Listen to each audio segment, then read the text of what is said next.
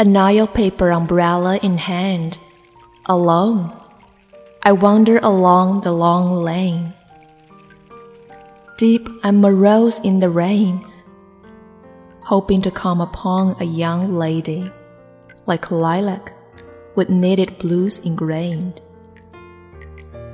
She's of the same lilac color, the same lilac scent, and the same lilac calmness.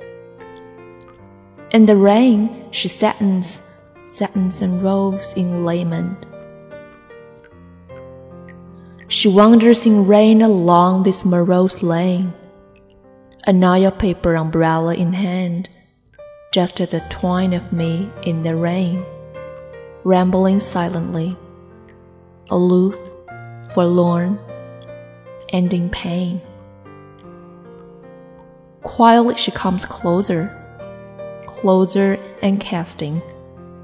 A look that of a deep sigh, she drifts by, like a dreary dream, a dream wretched and misty to pry, like that of a lilac sailing across a dream.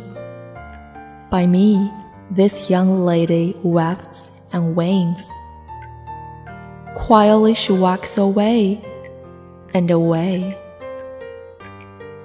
to the decrepit hedge in rain, to the end of the lane. In the elegy of the rain, fading is her color, dispersing is her scent, receding even her look, the look that of a deep sigh, and the lilac layman. A Nile paper umbrella in hand Alone, I wander along the long lane, deep and morose in the rain, hoping a young lady to waft by like lilac, with knitted blues ingrained.